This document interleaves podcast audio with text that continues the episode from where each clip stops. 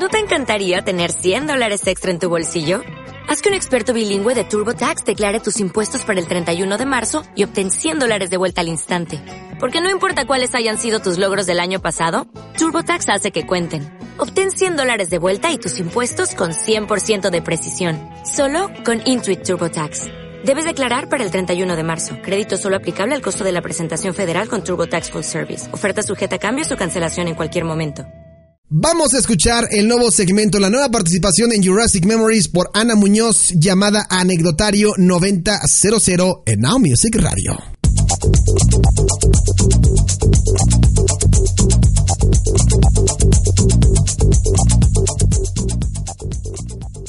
¿Qué onda? ¿Qué onda? Pues resulta que hace unos días andaba curioseando en internet y me encontré con que se va a hacer un reboot, de hecho se va a estrenar este mes de una serie llamada Party of Five, Fiesta de Cinco, mejor conocida en México y Latinoamérica como la familia Salinger. Seguramente la vieron o habrán escuchado hablar de ella. Estaba en Netflix, pero la quitaron, así que para quienes no la hayan visto, pues lamentablemente ya no la van a poder ver. Pero quienes la recuerdan, eh, recordarán precisamente que se transmitió en el canal 5 de televisión abierta, a veces en la noche, especialmente los episodios de estreno, y pues ya las repeticiones en la tarde, en un horario como de 2 a 3 más o menos. Y pues bueno, yo al leer esta noticia, pues comencé a recordar esta serie e incluso eh, pude verla completa en Netflix antes de que antes de que la quitaran porque mm, lamentablemente en el 5 como era tradición en televisión abierta para quienes no teníamos cable en los 90 pues te pasaban una dos temporadas con mucha suerte y después ya ya no sabías qué onda. O sea era rara la vez que traían una serie completa, todas las temporadas aquí a la televisión abierta, y pues no. Eh, quizá después de mucho tiempo traían los nuevos capítulos y para entonces tú ya estabas clavado en otras cosas o te perdías de la trama, ya no sabías en dónde te habías quedado, no sabías qué temporada era cuál, eh, no era una cosa tan ordenada el asunto de las series como ahora en que ya te especifica nueva temporada, tantos días, eh, nueva temporada, eh, tantos capítulos. No, era un relajo en los 90 y pues bueno, yo nada más alcancé a ver, ahora lo sé, en televisión abierta, unas cuatro temporadas y eso me faltaron episodios. Pues bueno, finalmente la pude ver completa y en orden en Netflix antes de que la quitaran. Fui de las afortunadas y pues la verdad fue muy interesante volverla a ver porque bueno, yo la vi pues como de niña y preadolescente la primera vez y había cosas a las que no les agarraba muy bien la onda. Y pues ya ahorita pues la vi con un ojo más crítico y pues la pude disfrutar y analizar mucho mejor. Eh, les voy a compartir ahí parte de mi análisis, no por nada me dicen analyze, porque analizo absolutamente todo. Y pues bueno, eh, de entrada, Party of Five, eh, yo no sé por qué se llamaba Party of Five, y eso es en lo que concordamos mucho varios. ¿Por qué se llamaba Fiesta de Cinco? ¿No? Sí. Lo que menos era era una fiesta, o sea, era una serie súper, súper dramática. Eh, la verdad, las situaciones que planteaba eran duras desde el principio, porque la serie eh, se trata de cinco hermanos que se quedan sin sus papás, sus papás mueren en un accidente mm, de tránsito, los atropella un conductor ebrio y pues la serie se trata de cómo ellos tienen que salir adelante eh, siendo pues muy chavos. De hecho, el mayor de los hermanos cuando empieza toda la trama tiene 24 años, le sigue uno de 16, luego una chava de 15, una niña de 10 y un bebito que no tiene ni el año, ¿no? Entonces, eh, pues básicamente toda la historia se trata de las aventuras de cada uno de estos hermanos y de la unión que tiene que prevalecer, pues para que enfrenten las dificultades juntos, ¿no? Em, les decía, es muy dramática, eh, no solo por las situaciones que enfrentan a lo, largo de, a lo largo de la serie, que son muy fuertes algunas, sino también eh, el tono de la serie es realmente intenso. Eh, los personajes se la pasaban intenseando por cualquier cosa, ¿no? es lo que me llamó la atención de entrada en esta ocasión que la vi. Es decir, siempre había gritos, siempre había lágrimas, siempre habría, siempre había eh, diálogos así como muy profundos, ¿no? Eh, que en realidad se podían tratar de nada, ¿no? A lo mejor se estaban haciendo una tormenta en un vaso de agua, pero pues así eran los Salinger, ¿no? Intensos. Y particularmente el personaje de Julia, que durante varias temporadas tuvo una voz así como de niñita. Julia era la chava de 15 años. Entonces, de repente hablaba como que así de, Griffin, es que tú y yo no sé ni por qué andamos juntos.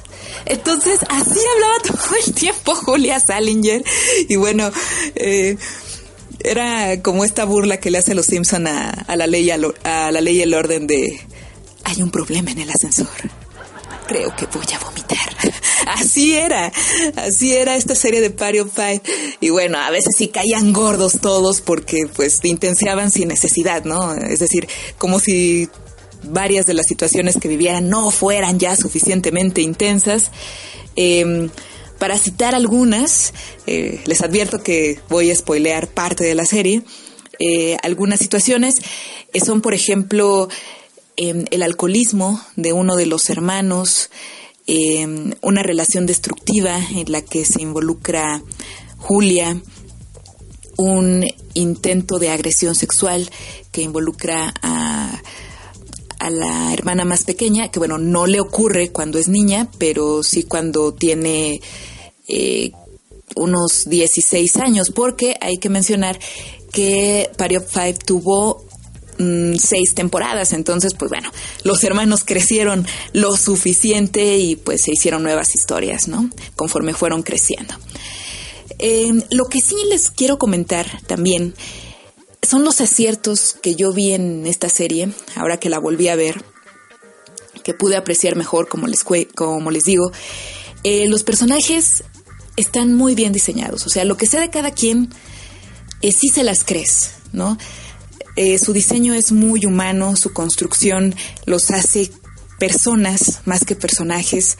O sea, bien se sabe que en televisión eh, se suelen exagerar las características de los personajes porque así son los personajes, ¿no? Exagerados. Así se trabaja en la televisión y de otro modo no funcionaría. Pero con todo y todo, en la familia Salinger logran hacerlos humanos. Eh, creíbles. Eh, en algún momento hasta te puedes identificar con ellos, ¿no? tanto en sus características como en la evolución que van teniendo a lo largo de la serie, porque eso es otra cosa que, que, hicieron muy bien. Hacen que el personaje evolucione, que caiga, que se levante, que lo vuelva a intentar. Entonces, eso es algo que a mí me gustó mucho y que pocas series tienen, desde mi punto de vista. Al menos pocas series de los 90, dramáticas, eh, como fue la familia Salinger. Por ejemplo, tenemos a Charlie, que es el hermano mayor, el de 24 años, que yo cuando era niña y preadolescente, eh, pues lo veía como la cabeza de la familia, ¿no? Yo dije, ah, qué chido. Este hermano, pues luego, luego se puso las pilas y se hizo cargo de todo y de todos sus hermanos y agarró la onda rapidísimo, ¿no? Cuando la verdad es que no. Al inicio de la serie, él no quiere hacerse cargo de sus hermanos, o sea, le toca la responsabilidad a Chaleco, pero él ya vivía independiente, ya estaba en la universidad, eh, ya estaba haciendo su vida, estaba en fiestas, en el relajo y de repente pasa lo de sus papás y resulta que se tiene que convertir en papá, en papá de sus hermanos, porque hay un bebé en la familia, hay, hay adolescentes, hay una niña y se tiene que ir a mudar con ellos otra vez, tiene que dejar su carrera, sus sueños, por hacerse cargo del restaurante familiar que es la fuente de ingreso de la familia. Entonces, eh, yo no había advertido que Charlie al principio no quería esa responsabilidad de cuidar a sus hermanos y es muy interesante porque también a lo largo de la serie pues lo vemos gritar, lo vemos enojarse, de hecho es el más enojón y a mí por momentos me molesta un poco eso, pero pues bueno, hay que comprender al personaje, ¿no? Eh, todo lo que tiene que pasar y cómo le cae la responsabilidad encima. En fin, también eh, pues vamos viendo cómo cómo a fin de cuentas eh, sí persigue sus sueños, ¿no? Ya cuando sus hermanos crecen un poco, él dice, ¿saben qué? Eh, pues voy a retomar mi vida porque pues yo me sacrifiqué al principio, pero no es justo que yo renuncie a lo que me gusta, es decir, yo también quiero construir algo como lo construyeron mis papás. Entonces, es muy interesante la historia de Charlie Bailey, por ejemplo, que está entusiasmadísimo al principio, pues con las chavas, con los deportes, no piensa en su futuro. Em, incluso al principio Bailey pues es como el hermano responsable, ¿no? Cuando Charlie no se quiere hacer cargo de la familia, pero pues ya después se relaja y pues es adolescente, ¿no? Em, y después enfrenta este problema de alcoholismo que es fortísimo. Eso, esos son los episodios, para mi gusto, eh, más fuertes, más dramáticos de toda la serie. Incluso yo no quise verlos en esta ocasión porque decía, ah, no los voy a aguantar, pero pero sí aguanté, ¿no? Es decir, ya años después, pues ya agarras la onda y pues de alguna manera la serie los retrata muy light, así que pues hasta se quedaron cortos, ¿no? Eh, también está Julia, Julia Salinger, que ay, es el personaje que más gordo me cae porque Julia parece la chica perfecta, ¿no? Digo, a pesar de, de la tragedia familiar, pues ella, ella es una chica brillante, una chica de 10 que se queda en Stanford, en una de las mejores universidades de Estados Unidos, de California, y de repente eh, pues se desubica y se mete en problemas y, y cuando no tiene problemas, eh, los busca por estar de acomedida, eh, en fin, y luego hace cosas realmente tontas. Entonces, pues bueno, cosas, cosas, cosas, cosas que pasan. Eh, Claudia, Claudia es el personaje pues con mayor evolución porque empieza siendo niña, termina siendo adolescente, ya eh, estudiando en la universidad.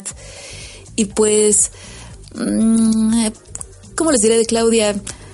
Pues como toda niña, a veces es un poco impertinente, a veces no entiende muchas cosas y te enojas con ella porque no agarra la onda, ¿no? Pero es una niña, ¿no?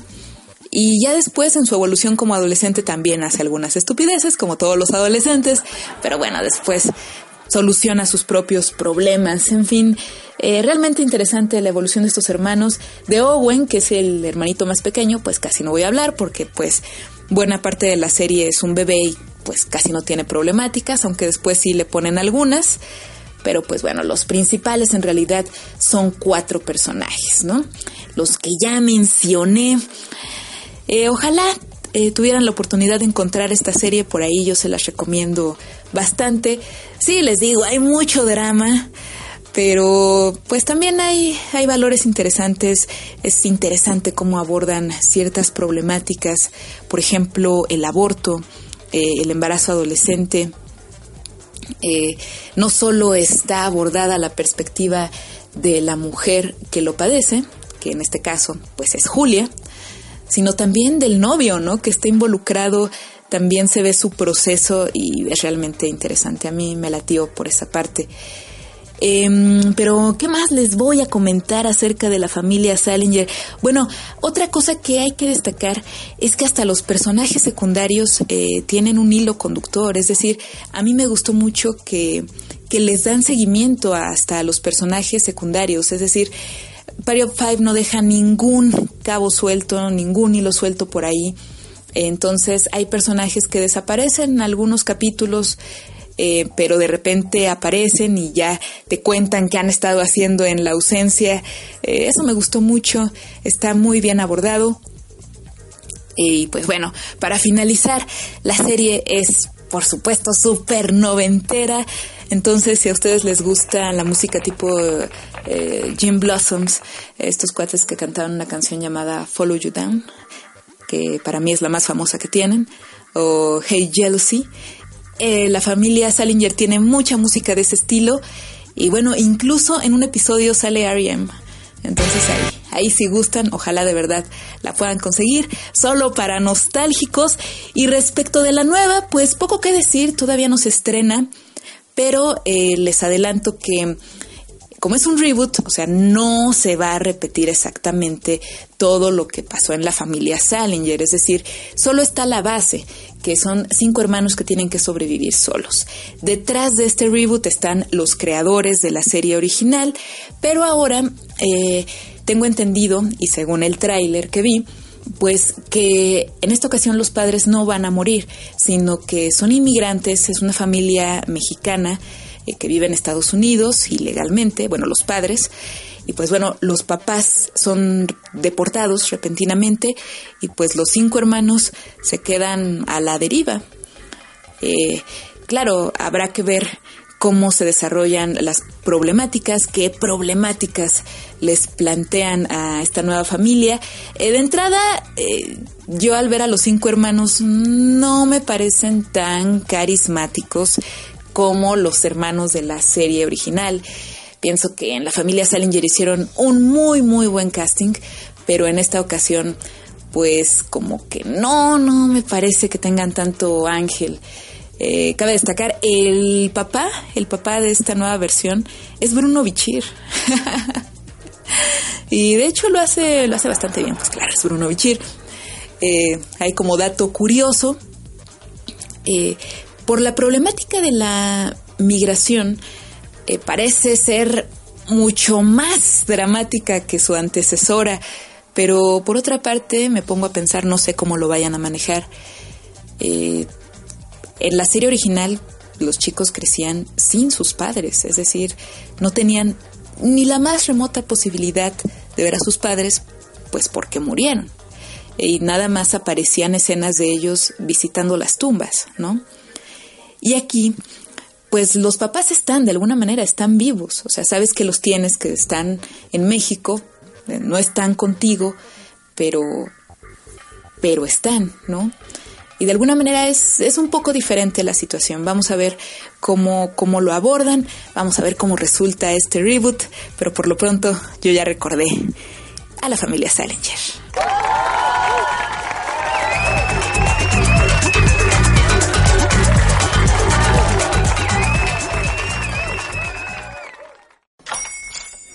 Hola, buenos días, mi pana. Buenos días, bienvenido a Sherwin Williams. ¡Ey! ¿Qué onda, compadre? ¿Qué onda? Ya tengo lista la pintura que ordenaste en el ProPlus app. Con más de 6.000 representantes en nuestras tiendas listos para atenderte en tu idioma y beneficios para contratistas que encontrarás en aliadopro.com. En Sherwin Williams somos el aliado del PRO.